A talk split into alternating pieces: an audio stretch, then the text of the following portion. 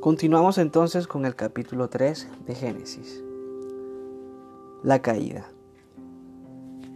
Pero la serpiente era astuta más que todo animal salvaje que Adonai Elohim había hecho. Y dijo la serpiente a la mujer, entonces Elohim ha dicho, no comáis de ningún árbol del paraíso. Y la mujer respondió a la serpiente, del fruto de los árboles del paraíso podemos comer, pero del fruto del árbol que está en medio del paraíso, Elohim ha dicho, no comáis de él ni lo toquéis, para que no muráis.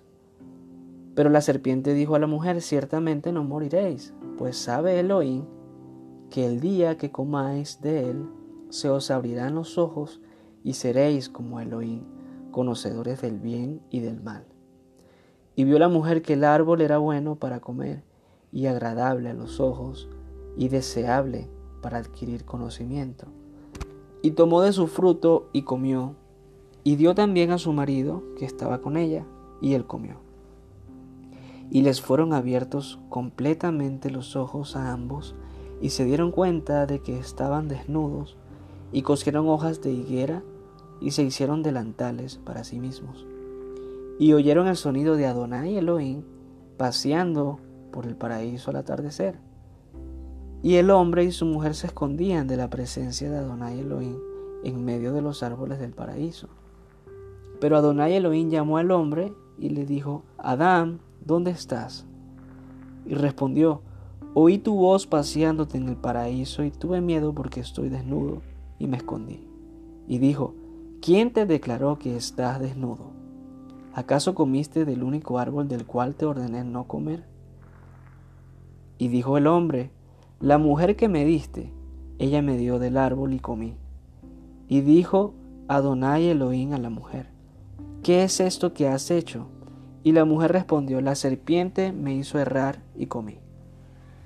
Y dijo Adonai Elohim a la serpiente, por cuanto, por cuanto has hecho esto, maldita eres entre todos los animales y entre todas las bestias del campo.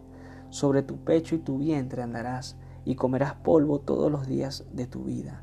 Pondré enemistad entre ti y la mujer, y entre tu simiente y su simiente. Él mismo te aplastará la cabeza cuando tú hieras su calcañar. A la mujer dijo, multiplicaré con creces tus dolores y tu gemido con dolores parirás y, y multiplicaré con creces tu dolor. Vuelvo a repetirlo, versículo 16. A la mujer dijo, multiplicaré con creces tus dolores y tu gemido. Con dolores parirás hijos y tu deseo será hacia tu marido y él te dominará. Y al hombre dijo, por cuanto atendiste a la voz, vuelvo a repetirlo, disculpa. Y el hombre dijo, por cuanto atendiste a la voz de tu mujer y comiste del único árbol del cual te ordené no comer, el suelo será maldito por causa tuya. Con fatiga comerás de él todos los días de tu vida. Espino y abrojo te brotará y comerás hierba del campo con el sudor de tu rostro comerás pan hasta que vuelvas al suelo. De él fuiste tomado, porque polvo eres y al polvo volverás. Y llamó a Adán el nombre de su mujer, Abba, por cuanto ella llegaría a ser madre de todo viviente.